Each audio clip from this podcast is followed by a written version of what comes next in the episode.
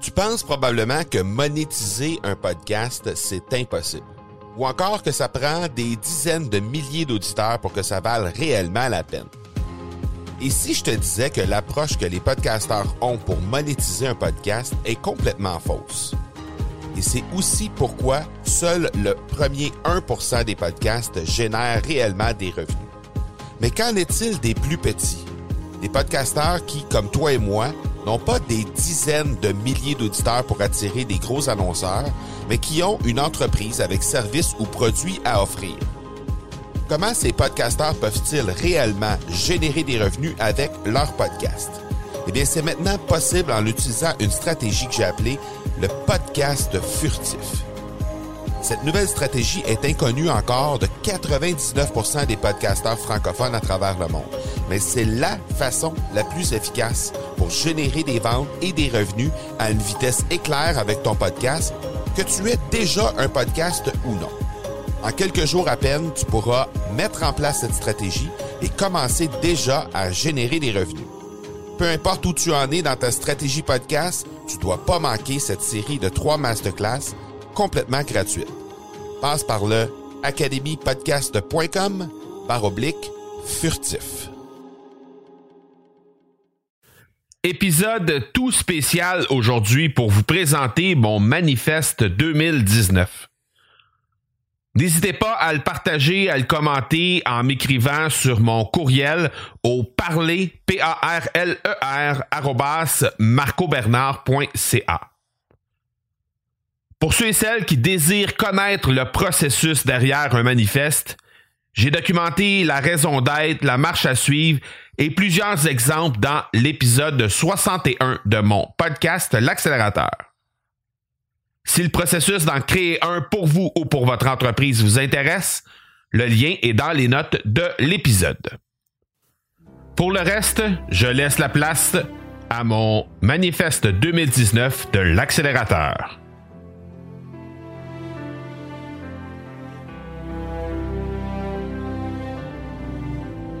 Cette soif de tester, d'apprendre est encore là chez moi. Cette curiosité qui fait partie de mon ADN est sans cesse grandissante.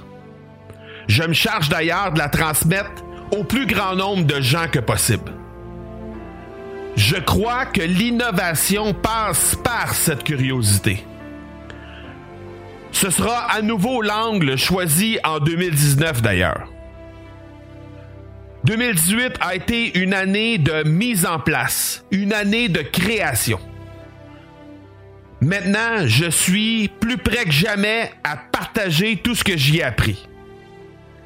À présenter tous ces merveilleux entrepreneurs que la vie met sur mon chemin grâce au podcast que j'anime, grâce aux rencontres d'affaires auxquelles j'assiste.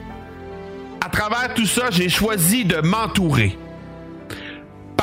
Au péril de certaines douceurs et conforts que je m'accordais. Mais ce choix a été fait pour mieux servir cette communauté avide de savoir. Cette communauté de plus en plus curieuse. Comment découvrir s'il est temps de foncer? Comment foncer? Où aller? Comment y aller? Je suis là pour le jeune homme de 17 ans qui veut se lancer. Je suis là aussi pour la dame de 57 ans qui, elle, ne s'est pas encore lancée, mais qui souhaite le faire comme jamais. Et ce, depuis des années. Présentant des experts, des champions, des inspirations, de la passion, bref, que du positif. Je continue de ressentir toute cette gratitude envers tous ceux qui sont déjà avec moi et je promets à tous ceux qui arrivent que je serai là pour eux. Je leur donnerai le maximum de moi-même à chaque jour, à chaque semaine. L'authenticité, la passion, l'honnêteté, c'est ce qui m'anime au plus profond de moi. C'est ce qui est au menu pour vous. Je souhaite donc d'être encore plus présent pour vous en 2019. Ce sera une année exceptionnelle, au-delà des espérances. Une année où le français sera encore et toujours de plus en plus mis en avant. À tous ces entrepreneurs qui ont cette soif d'apprendre, donc, j'y serai.